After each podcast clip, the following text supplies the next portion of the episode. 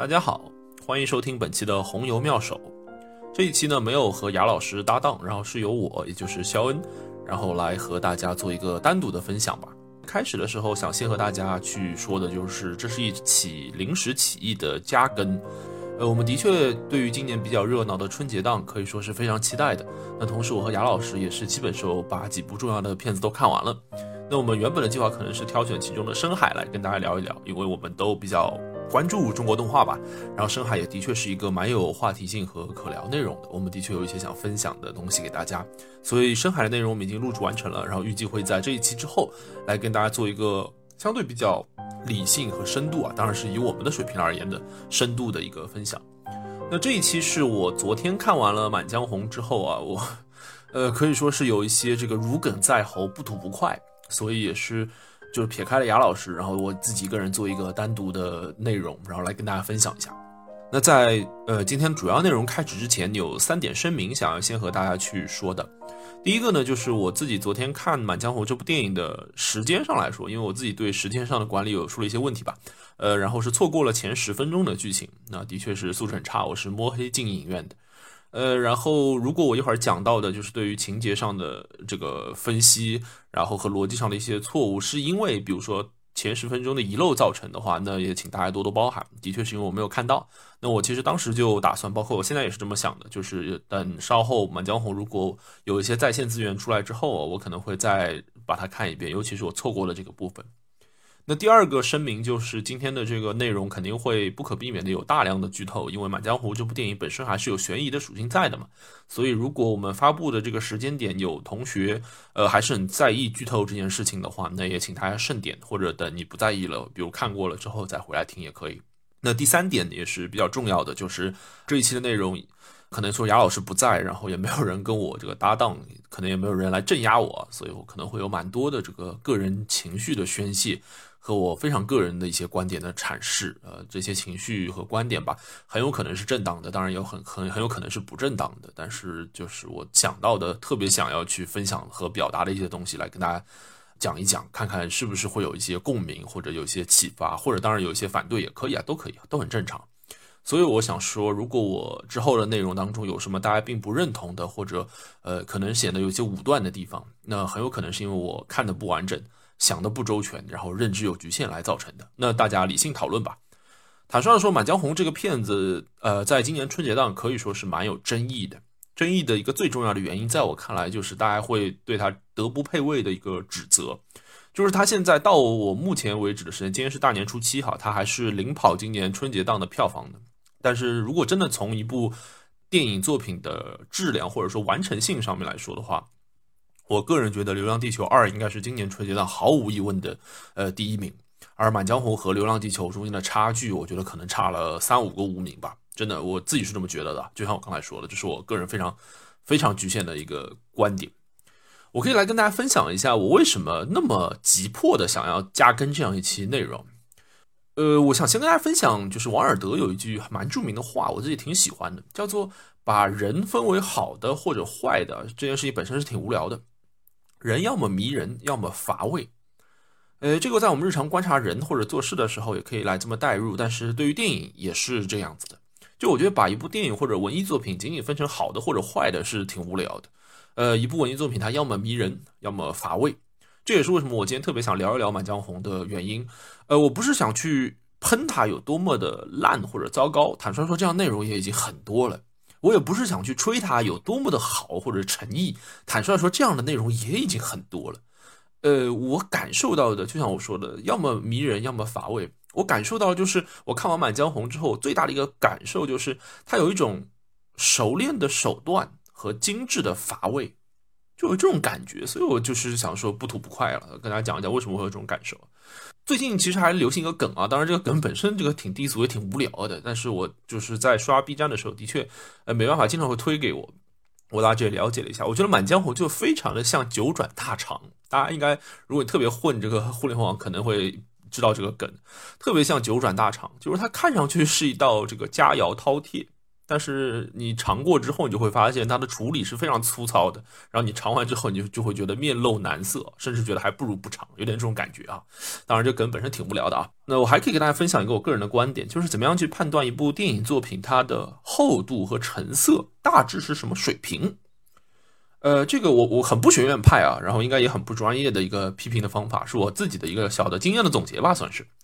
就是我们可以想象一下，就是如果我们用类似于什么三分钟看完一部电影这样的方式来复述这部电影的话，呃，坦率来说，就是几乎所有的作品都可以用三分钟的方式来压缩啊。只是这个，呃，我觉得这个工作本身也并不是有什么门槛，是人基本上都能做。我们也不一定非要做，你就想象一下，你拿来一部电影，然后把它压缩到这个三分钟速看，看完了，压缩完了之后，你去看这一部片子啊，它的原片损失了多少？有多少东西是塞不进这三分钟的速看当中去的？如果损失的越多，塞不进的东西越多，说明这个片子啊它底子越厚。哎，我可以把这个观点抛出来跟大家分分享分享，讨论讨论啊，看看有没有道理。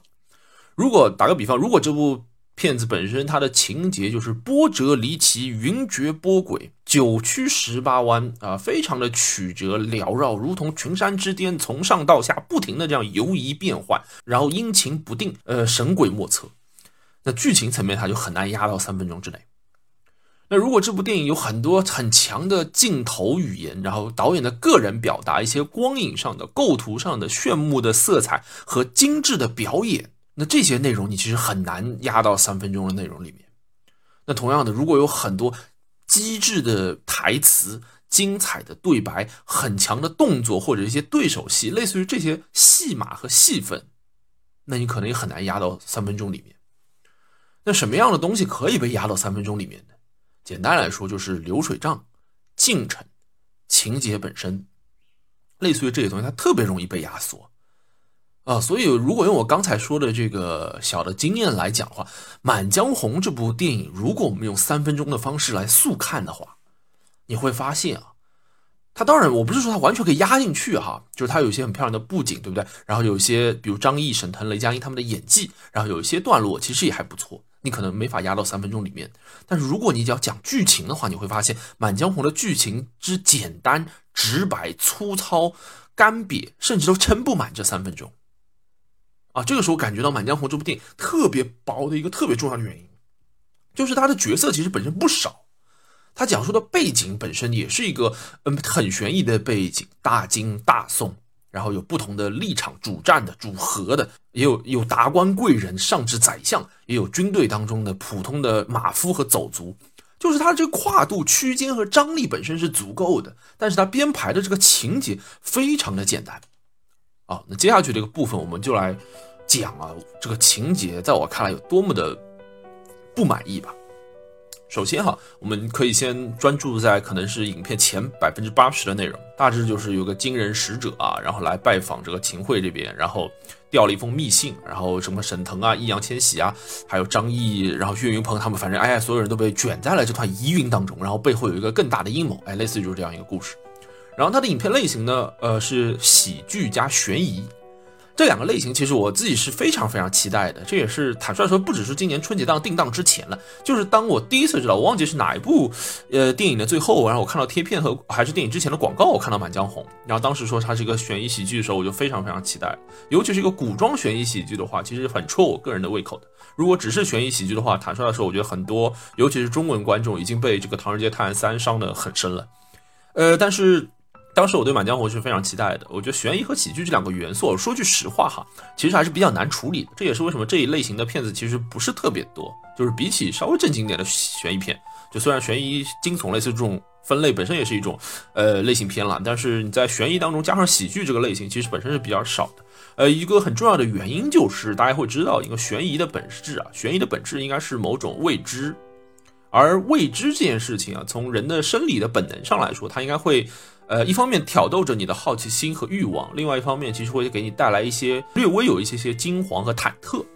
对吧？这也是为什么我们喜欢看悬疑片，这也是为什么悬疑往往是和惊悚、和犯罪，然后和一些黑色的东西去结合在一起的。呃，那这种你本能可能就会有一些紧张，然后有点云雾缭绕的那种忐忑的心理。你要加上一些喜剧，喜剧的本质是什么呢？喜剧的本质其实就是解构这一部分的东西。就是解构那些你内心当中觉得呃紧张的、害怕的东西，用一种笑的方式去笑它。这个就好比如果有一个鬼突然出现了，你跟他对打，那他算是一个什么惊悚悬疑？那如果有个鬼出来，那鬼长得特别喜感、特别矬，那就是一个悬疑喜剧，就有点这种感觉哈。那当然这个扯远了，也不也不是很专业啊。但是我只想说，喜剧这个元素它天然和悬疑啊其实是蛮难结合的。啊，悬疑某种上其实是对日常生活的一种背反。之所以我们会喜欢悬疑，很大程度上就是我们的生活本身没有那么强烈的就 dramatic 的悬疑的成分，而生活相对而言其实会更接近一个喜剧，这是我个人的一个感受了。当然，刚才说了那么多，我只是想说，悬疑加喜剧这两个模式糅合在一起，其实本身是比较困难的工作，但并不代表它一定不能实现。那么我们看《满江红》，他给出的方案是什么样的？他怎么样把喜剧和悬疑这两个挺难互融的东西去融合呢？他的方式就非常的粗糙。简单来说，就是靠段子来代表自己是喜剧，然后靠一些转折来代表自己是悬疑。怎么说呢？我先说，就是先说段子吧。就是这个笑点啊，我坦率来说，你先让我回想，我是昨天看的电影，然后我自认为我自己这个呃捕获信息的能力和记忆力还至少是正常水平吧。你现在让我回想，我想不出全片有任何一个精彩的笑点。呃，我能想到一些例子，并不是我一个都不记得。就比如沈腾和岳云鹏说：“我想要借一下你的背景。”然后岳云鹏说：“我靠的是我的实力啊！”岳云鹏演的是这个皇帝安插在这个秦桧身边的一个大官，他说：“我靠的是我的实力。”嗯，就这个事情，这个段子你觉得有意思吗？呃，意思是有的。你要我笑，我现场也可以笑出来的。但是这个段子本身，你觉得它高明吗？或者它精彩吗？其实我觉得是未必是这样的。呃，你要说我比较有印象的是，当你三个人坐在那边，然后来判断谁来看这封信的时候，那个时候就是。呃，岳云鹏一开始不敢看，然后他想让易烊千玺看，然后那个时候我就笑出来，我是全全整个影院唯一一个在那个时刻就已经笑出来的人。然后坐在我旁边的那个一个女生，然后她问我，你怎么这有什么好笑的，笑那么大声？然后因为当时在看电影嘛，我我不太方便跟她详细说。呃，我笑出来的原因是因为我已经知道之后，就是他们三个人互相抵赖，然后用一一一山更比一山更无赖的方式，当然是打引号的无赖啊，来避免这个责任。我已经预感到会有这样一场戏了，我当时就笑了出来。但是最后他处理的方式也的确如我所料想的那样，而且包括沈腾什么，我从来没进过这个房间，这本身现场是有效果的，就是那个笑料的效效果的，大家会笑出来。呃，这个是我印象当中还还至少在我看来还不错的一个处理。但是本身你说它有多么高级，或者与剧情本身有怎么样的融合，我觉得其实是一般性的。而且啊，就像我刚才说的，我刚才之所以花那么长时间去讲悬疑和喜剧这两件事情的融合，有个很重要的原因就是《满江红》做的非常的糟糕。我简单来说，就是你把所有的《满江红》当中喜剧的部分哈拿掉，完全不影响这个故事本身。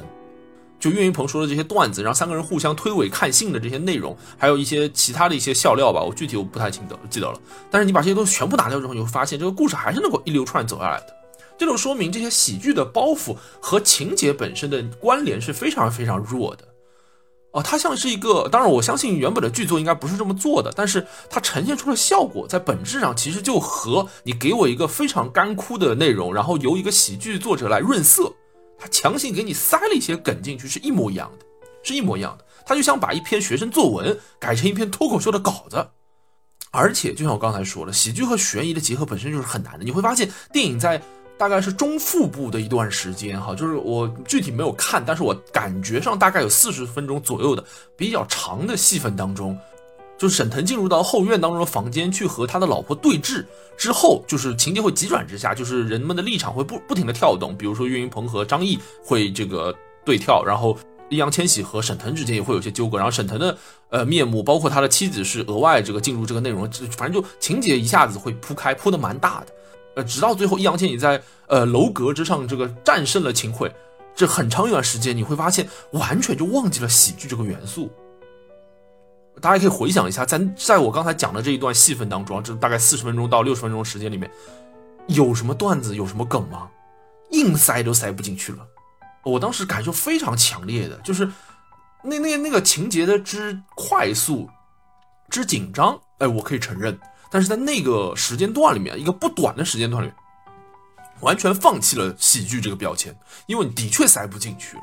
就是当大家都互相的跳，然后互相的，呃，姑且称之为博弈吧，然后互相的制衡的这个过程当中，然后包括什么你中有我，我中有你，什么假作真实，什么真作假这种感觉，已经完全放弃喜剧了。这就是我说的，其实《满江红》这个片子其实不适合做成喜剧。沈腾我姑且不谈，因为他演的在我看来还可以。岳云鹏其实并不适合这个角色。坦率说，从选角的角度来说，呃，岳云鹏也不是他这个角色最好的选择。呃，所以我只能说我这个姑且推测啊，喜剧或者说呃选角上的这些考虑，可能是从商业上维度会多一些。比如在这个档期当中加入了一些喜剧的元素。这也是为什么我之前听到一个观点，我觉得蛮有道理。扯远一点说，就是为什么《交换人生》的票房不太好？呃，其实很重要的原因是，《交换人生》是呃今年春节档唯一一部非常比较正宗的喜剧。但是那些真正想看喜剧的观众，很有可能会看到沈腾、雷佳音、岳云鹏，然后就会进入到《满江红》的场次当中去。所以他从这个角度去稀释了大量的原本想看喜剧，有可能看《交换人生》的票房。那当然，这个扯远一点来说。那讲完了这个喜剧的不满，然后再讲这个悬疑的部分。我就像我刚才说的，我觉得喜剧的部分全片就没有一处精彩的笑点。悬疑的部分呢，也用一句话概括的话，就是全片没有一处高明的转折。呃，太沉迷于用转折来制造悬疑了，而不是用故事本身来制造悬疑。什么意思呢？就是你会发现这个戏本身哈，它看上去好像还，呃，反正挺中国，但实际上它使用的这个推理的模式哈，还蛮古典的，而且不是那种日式的古典，是那种英式的古典。什么意思呢？就就我不知道大家能不能有这种感受啊，还是我可能读的不够多。就是它是一个很典型的家访式的探案，就是抛出一个问题，然后把嫌疑人一个一个抓过来，然后去问。从上一个嫌疑人的口中带到下一个人，然后再从下一个人带到下下个人，然后一步一步这样带下去。呃，在至少在前半段，就是我说的前面说的什么，呃，岳云鹏跳反之前的时，这这前半段的时间，基本都是一个家访式的。而这个家访式的呃形式本身其实没有什么特别精彩的部分，也没有什么转折。简单来说，就是当你在和嫌疑人聊天的这个过程当中，你其实是被灌入了新的线索，而不是察觉到了新的线索。呃，如果这个月这个嫌疑人不说这些话的话，观众永远也不会知道下一处应该去哪儿，而不是说有什么线索或者什么呃草蛇灰线或者伏笔之类的东西。坦率说，这个剧本本身的台词也不够考究，就它大致就是它它非常有一种玩剧本杀的感觉。我虽然很讨厌剧本杀电影这个概念哈，但是就它真的非常有玩剧本杀的感觉。就你知道你到了这个 NPC 这里跟他对话，他会触发你的下一个任务。它会就像在电子游戏当中，它甚至会给你标好你下一个目的地的路标，然后你可以一键呃什么瞬移导航走过去。这种开放世界游戏，你就会一键走过去，然后和下一个 NPC 对话，它又会给你下一个任务和指令。唯一的区别就是易烊千玺把每个 NPC 都干掉了啊，这个不重要，但是就是这这个过程本身并不迷人，那当然也算不上高明。啊，我们去看一些比较古典的英式的推理的一些作品当中，你会感觉到，就是哪怕是一个走街串巷、家访式的这个调查和搜证的过程，但是他每次都会留下一些扣，留下一些这个钩子，然后会让你就是就是怎么说呢？会会会最后把所有东西都串在一起，而不是一二三四这样的模式，它不是一个线性的模式，它是每次都多一点，每次都多一点，最后它能够拼出一张东西，它是绳子和拼图之间的区别。那些精彩的走街串巷式的家访式的探，应该是一张拼图，而《满江红》是一条绳子，它是一条向前滚的绳子。你甚至都不需要做什么，你只要让那个绳子滚开，你只要把那个绳子甩出去，那个绳子自然就会延下去了。而且最重要的几次的情节的推进，都是靠着一些完全预料之中的转折。我不认为这是，比如说什么我什么观影经验丰富或者悬疑爱好者，我不认为是这样的。我我打个比方，比如说其中有一个情节，就是岳云鹏，我刚才讲到就是喜剧的安排那边，我讲到岳云鹏、沈腾和易烊千玺三个人，然后他们要去看那封金人送来的密信啊。坦率说，这封信在这个片子大概一半之前的时间就已经出现了。OK，他们三个人要看这封信，然后都不敢看，为什么？哎，因为这封信啊，它里面那个内容啊，天机不可外露啊，里面可能会关系到我们这个秦桧大宰相的一些呃秘辛啊，所以大家就不敢看啊，就是如有千钧之重，而且他们也不认识经文啊。这时候他们想出一个什么办法呢？就是找一个歌女啊，这个歌女，呃，叫瑶琴姑娘。瑶琴姑娘她认识经文，然后他们就找这个把瑶琴姑娘找来，让她来看这个信。呃，然后最后这个情节的发展，当时就有个转折。他当然他也铺垫了很多这种悬疑的音乐、背景音之类气氛啊。有个转折，就瑶琴看完信之后呢，一口把这个信给吞了。从此之后，他就是信，他就是政务本身。你们谁都奈何不了他，既不能动他，也不能伤他。现在等于说天上地下他最大了。这个设计本身就坦率说，当时的姚琴拿到这张纸的时候，坐在我旁边的那个女孩子，她本身不是一个很爱看悬疑电影的，她就说哇，她该该不会要把它吃了吧？话音未落就把它吃了。呃，这只是一个个例。有人说啊，这只是你可能你们看出来了，或者你们猜到了，这是一个个例。但是我想说，就这场戏背后的逻辑其实是非常糟糕的。就你看的时候，你哪怕我说说，你哪怕没有预想到姚琴会把信吃掉这一手，呃，你也应该能够感觉到，就是这这不是一个当时那几个人物能做出的正常的方案。什么意思呢？就比如说三个大男人，他们不敢看信，然后找了姚琴。姚琴有他独有的这个竞争优势嘛，或者说唯有他有的这个不可替代性，叫做他认识经文，那一定让他看信。那对于这一封事关如此重大的信件啊，怎么着也算个证物吧，对不对？甚至是最核心的一条证物。那那就给姚琴拿在手上，姚琴当时的身份其实还是非常低微的，甚至是他嫌疑都没洗清。说难听点哈，都看到后面我们知道他跟沈腾是一伙的。那在此之前，易烊千玺和岳云鹏绝对不会知道姚琴是好或者是坏的，不知道他的阵营的，他的嫌疑都没有洗清。你居然敢让他拿着这么重要的证物，不吞也要撕掉，不撕也要揉掉，就随便怎么样啊，他都可以加害这封信啊。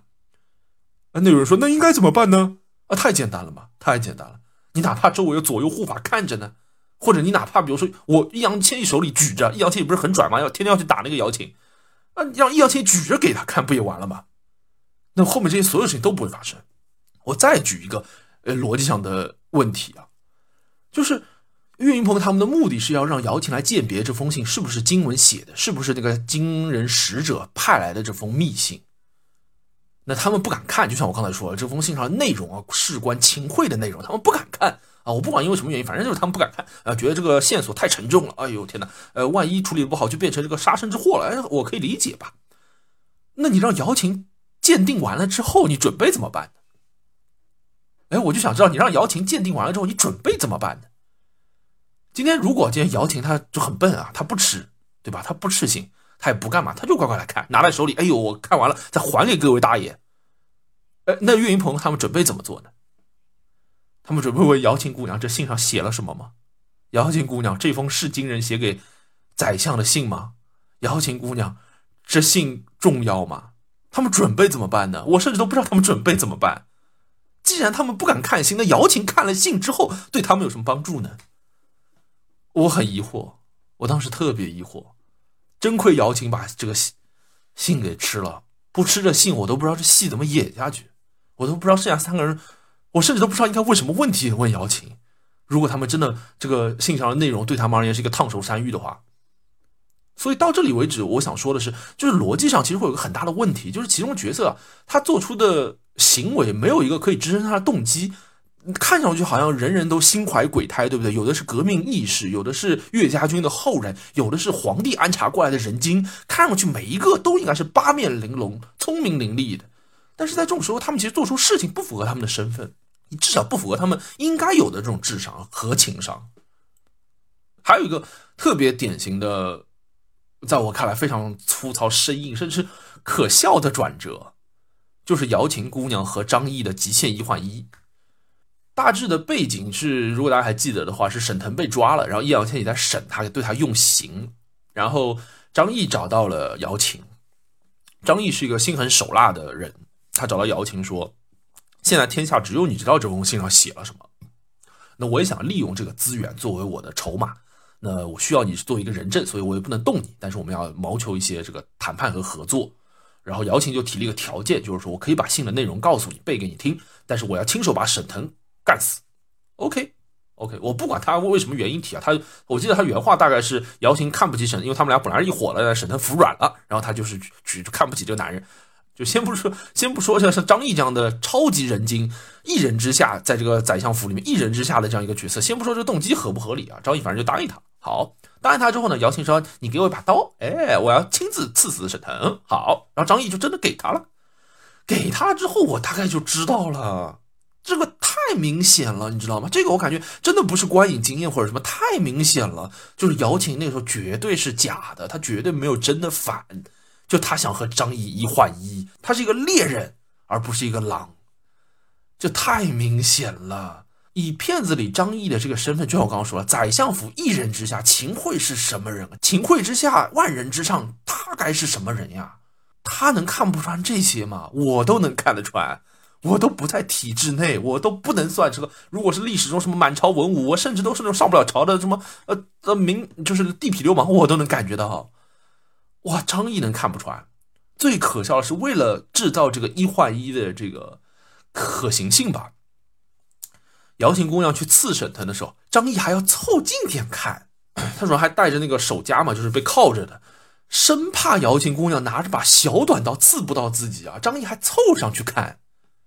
之前易烊千有一幕啊，我我这里不是单纯的吐槽，因为片子里面其实给过一个完全相似的场，一个完全雷同的场景的，就是易烊千玺在审沈腾的时候给他上水刑，说他们在山西要用醋。这个其实还我觉得是个有意思的包袱啊，这个撇开不谈。对，那个时候上刑的时候，张译是什么态度啊？一直站在门口。远远的观望，所有人都是背对着张译的，张译可以看到所有人的背影，这才像是一个张译这样的一个角色，又爱观察人间百态，又心狠毒辣的这样一个人。然后这个瑶琴姑娘去刺审他的时候，张译呢，他不不，他不能像之前一样站在门口看了，他非要凑近点，凑到那个小刀的射程范围之内，被瑶琴姑娘一刀戳到。非要一换一，这哪是一换一？这是张译在送，你知道吗？用现在比较流行的话说，就是他真的我哭死啊！哎呦，我真的哭死啊！生怕自己在这边不会被人家刺到。啊，这个转折太生硬了。我从我我自己啊，今年春节档看了几部啊，就《无名》啊、《深海》啊等等，都有类似的问题，就是在最后要用非常生硬的转折。呃，相比之下哈，我个人能够接受的程度，可能《深海》反而是我最能接受的。啊，毕竟他还是留了一些破绽，然后最后告诉你是个反转。而无名和满江红，我不管他们因为其他的原因啊，当然我也没法了解，因为其他的一些各种各样的不可抗力做了怎样的调整。但是这个转折都太生硬了，简单来说就是不讲道理，你知道吧？好，刚才讲的主要是前百分之八十的内容。然后我真的促成我今天想录这期节目最重要原因是关于电影最后百分之二十的处理。呃，最后百分之二十有一个可以说两个吧。是最最最重要的反转，其中第一个就是，当然也有一个策反易烊千玺的这个过程哈。就易烊千玺在这个片子当中哈，哎，这怎么说呢？《满江红》中的易烊千玺和《无名》中的王一博真的构成了一种特别有意思的互文啊。就他们两个人的形象和角色特别像，都是你从头到尾都以为他们至少不是好人阵营的，当然到最后发现他原来是好人阵营的王牌，都有这种感觉啊。当然这是一个反转，但我想说的不是这个，我想说的是，当易烊千玺继承了沈腾他们一路人的遗志啊，死掉了很多的人，然后最后易烊千玺独逼秦桧，啊，把这个秦桧这个准备这个杀之而后快的时候，这个时候出现了一个反转，就是那个他一直在怎么说，他一直在胁迫的这个秦桧，原来是个假的啊，是个替身，真秦桧啊，就从这个帘子后面徐徐的走来。这个我猜啊，剧本层面这应该是整个片子最重要的一个反转，但是它给我带来的，我可以说没有任何惊喜的成分。它太粗暴了，就像我刚才说，它不讲道理。张艺谋之前也拍过一部跟替身高度相关的电影，叫是《影》。影这个片子啊，其实最后还是，当然剧情层面还是很薄弱的，美学上暂时不谈。但是影其实还有一个蛮重要的，就是它片子名字就叫影。我如果印象没错的话，《影》这个片子开场第一幕就告诉我们，那个时候这些这个达官贵人、王公帝胄都是有一个这个习惯，就是养自己的影子。然后他整部片子讲的也是邓超这个光与影的这个故事。然后最后结束的时候，所以他结束的时候还是有个余韵的，可以去考虑，就是是不是说你最后杀掉那个还是影，还是说他已经是本尊了？就是这还算是一个浮现有有浮现的这样一个处理。而秦桧的影。秦桧的替身哪儿写过哪儿讲过呀？这个其实，在逻辑上就是奥卡姆的原理嘛，奥卡姆剃刀嘛，如非必要，勿增实体。如果之前从来没有任何的证据或者没有任何的线索可以证明这个秦桧是一个替身，那我应该倾向于相信他不是替身，他就是真身。现在的这样突然哈，你给我天降一个，这已经不是机械降神了，这是秦桧降神啊！突然降了一个真身出来。我还可以说，那我怎么知道后来那个雷佳音是真的秦桧呢？秦桧可以养一个替身，也可以养两个呀。易烊千玺有没有可能是这个替身啊？啊，谁都有可能是替身。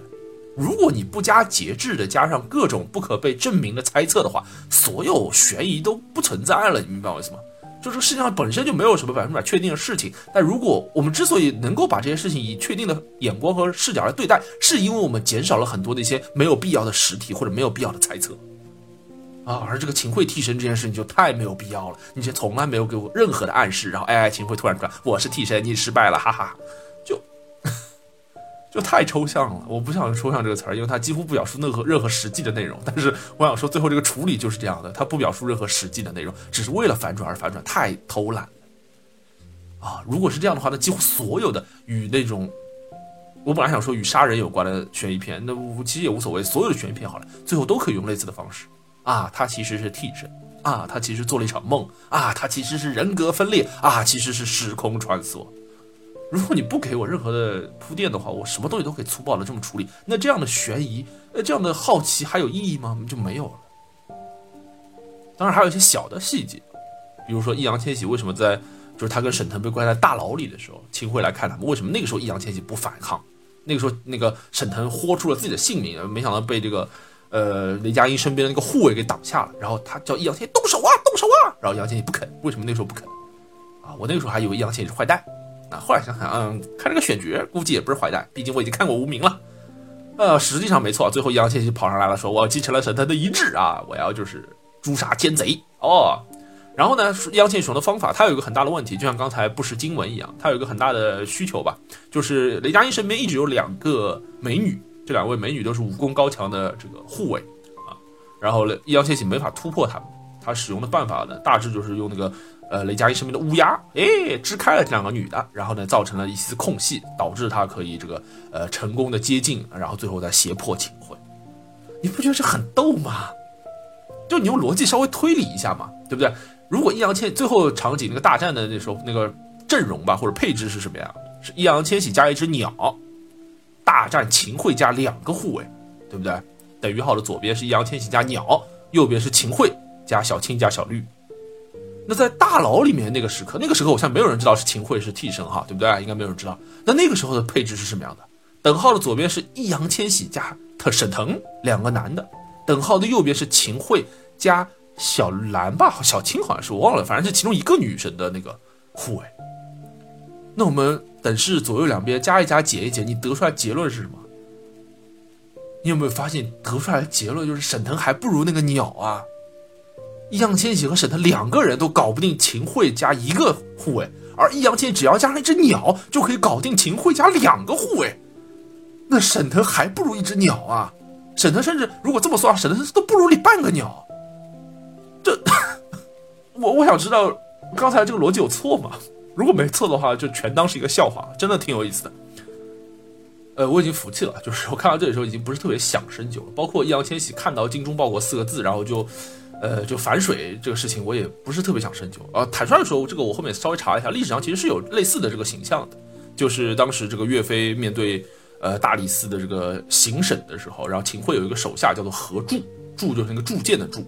何柱，然后他就是真的看了“精忠报国”四个大字，然后瞬间跳反。啊，这个历史上是有原型可考的。那它这这个我觉得，呃，也不是我想说的重点。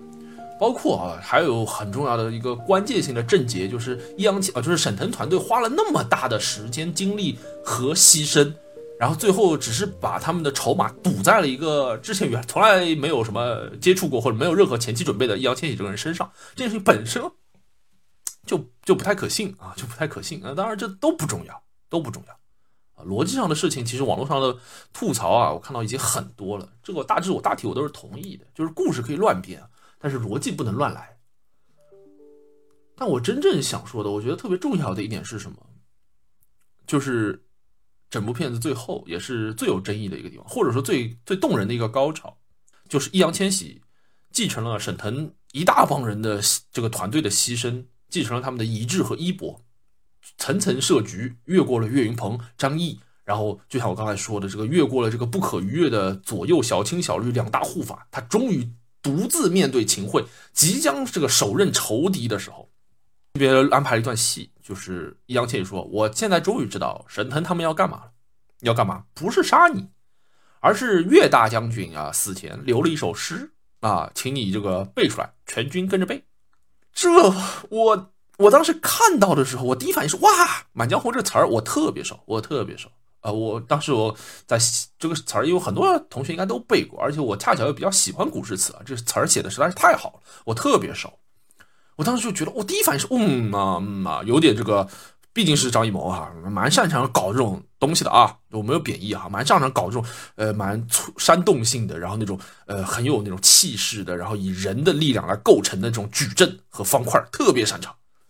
然后他们就这个怒发冲冠，拼暗处，然后雷佳音这段演的也很好，讲的也很好，然后的确很动人。你看着下面一个银色的枪头，如同这个岳家军一样站在下面，齐刷刷的跟你说收拾旧山河。那个时候你真的感觉，嗯，很热血，很厉害，而且就是我我很喜欢看，就是以前张艺谋一些电影，就那个时候你就感觉下面那些呃百万雄军读着这样的一首慷慨激昂的作品，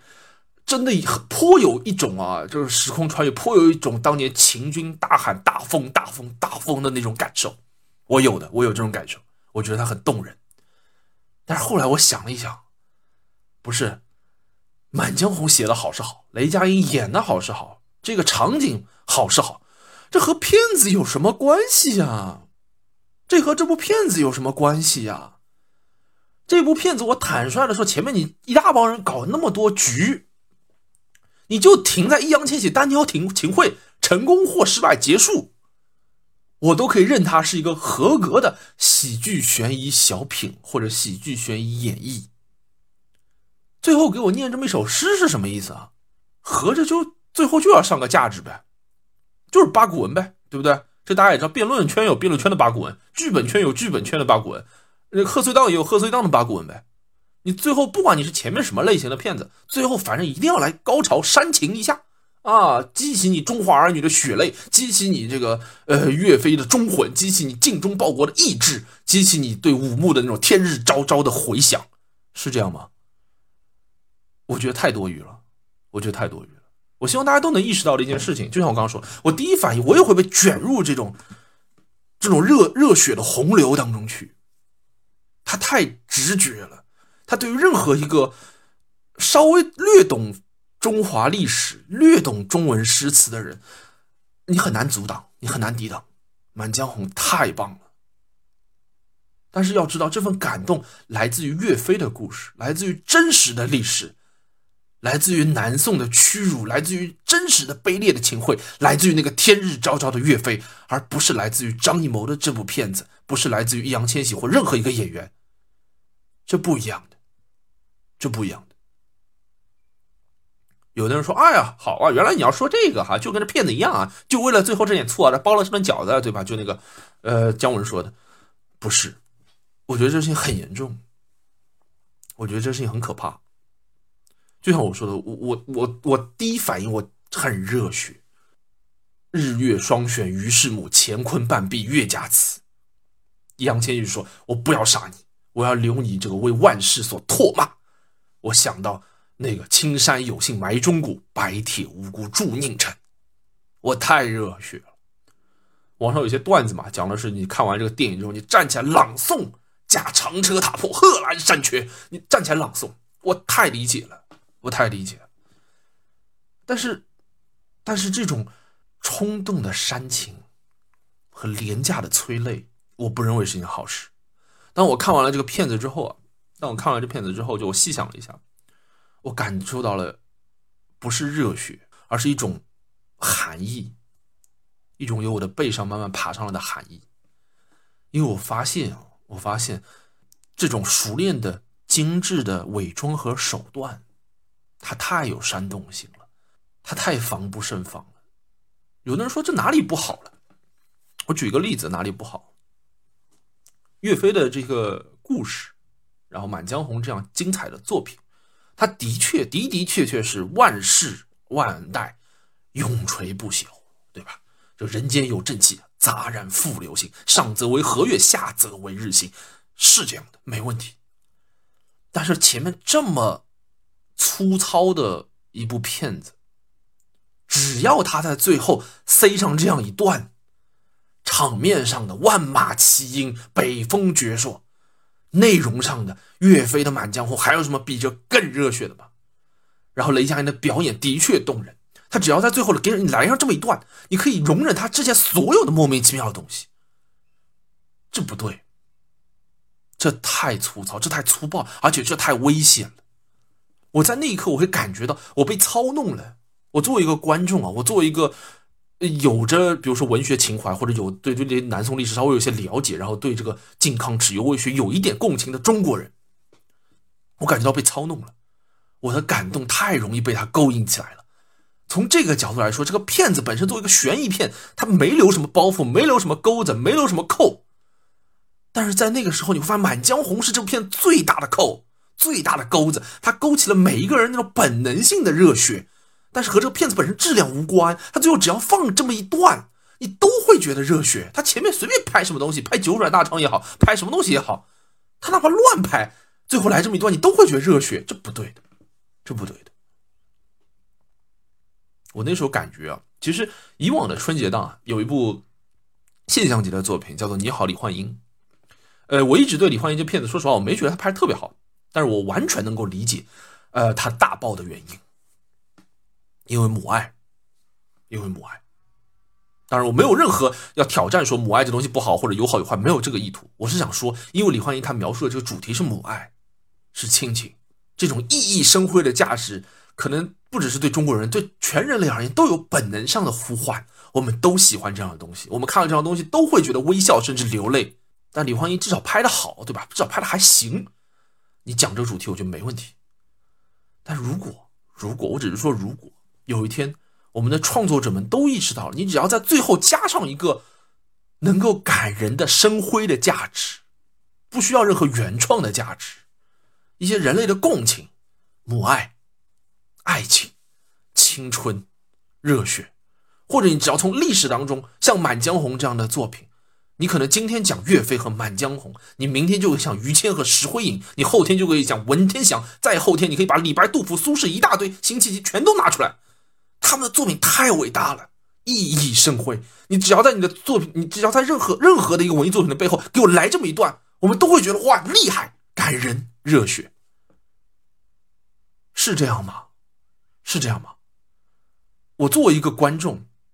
我在被巨大的裹挟完了之后，我有一股巨大的清醒，一种冰冷的清醒，就是我意识到我不应该这么容易对他前面的内容如此的宽容，只因为他最后呈现出了一个熠熠生辉的价值，然后用一种非常廉价的煽情的方式把我内心那种东西给调动出来。我的情绪是非常珍贵的，不是说我厉害啊，我说每个人的情绪都是非常珍贵的，而每个人的情绪不应该现场的观众，贺岁档的这么多的观众，我们的情绪不应该是被他如此简单的勾引的。在悬疑和喜剧，在前面的所有的东西几乎都没站不住历史，无论是历史还是虚构，都站不住什么脚的时候，只需要岳飞的一首诗，就可以把这片子包装的如此的华丽。现在网络上全部都是水军，营销的痕迹太重了。我真的涌上一股浓浓的寒意，就是这样操弄的手段太熟练了，太精致了，也太有效了。就这片，就简单来说啊，我刚才讲了很多，简单来说特别简单。就是这骗子本人不好，但是他最后给你上了一个你不忍也不能去贬损的价值，封住了你想批评他的嘴，这实在是一个太危险的现象。尤其是像《满江红》这样特别明显的一种操弄的成分，他前面的所展现出的诚意和格局，我大概知道他就是这么水平的骗子。好坏另说哈，他这片子可以格局就是这样，他就是个小品，就是个演绎都没有问题。给我最后你给我来那么一首诗，我到底是感动好呢，还是不感动好呢？我说你好吧，我对不起自己；我说你不好吧，我对不起岳飞和这段历史啊。这让我联想到，就是最近其实网络上大家如果有关注的话，会知道《满江红》和《流浪地球》的这个争议非常大。大致是关于我我粗浅的理解，就是《满江红》的票房和排片，呃，有绝对的优势，而很多观众都觉得《流浪地球》的质量应该让它获得更高的关注或者成就。其中有个蛮重要的原因，我觉得其实很简单，就是大家觉得《满江红》拍的不好。所以我说什么张译呀、岳云鹏啊、沈腾啊、易烊千玺啊，还是雷佳音啊，所有片子里的人精啊、历史上的奸相啊，都没有现实来的精明。当然，《满江红》的问题肯定不止我今天说的这些。呃，比如其中的一些女性的性别问题，对吧？这个有很多人已经说了，而且说的很好，我就不再多讲了。呃，我可以把立场摆在这边，我认为的确是有的。我我虽然作为一个男性，但我还能挺能想象的，就是女性观众在看这个片子的时候，一方面会觉得缺席，一方面会觉得被冒犯，这太容易想象了。但是在我看来，一个特别更更更具体的，就它和性别无关的问题，就是我刚才说的。反正讲完了这么多，我是觉得。呃，如果真说这片子有什么特别好的功德啊，我觉得就是让原本不了解这段历史的人，或者不会去关注这首词作的人，啊，如果你们愿意看完这个电影之后，呃，稍微搜一搜相关的一些事情，如果能够有更多的中华儿女能够记下这首词作，然后荡漾在你心头那一份热血的话，也算是一份功德。那我今天想说的就是这么多，还是这句话，我说的很多都是我。非常非常个人的观点，而且他们极有可能是错的，一叶障目，很有可能是因为我刚才也说，是因为我的粗鄙和浅陋造成的杞人忧天，或者是小人之心夺君子之腹。但是无论如何，无论如何，我希望创作者能够更有诚意，我希望观众能够更有加谨慎，我希望我们的中国电影和观众的品味能够越来越好。我希望投机取巧的事情越来越少，我希望认认真真的作品和态度能越来越多。谢谢大家，我们下次再见。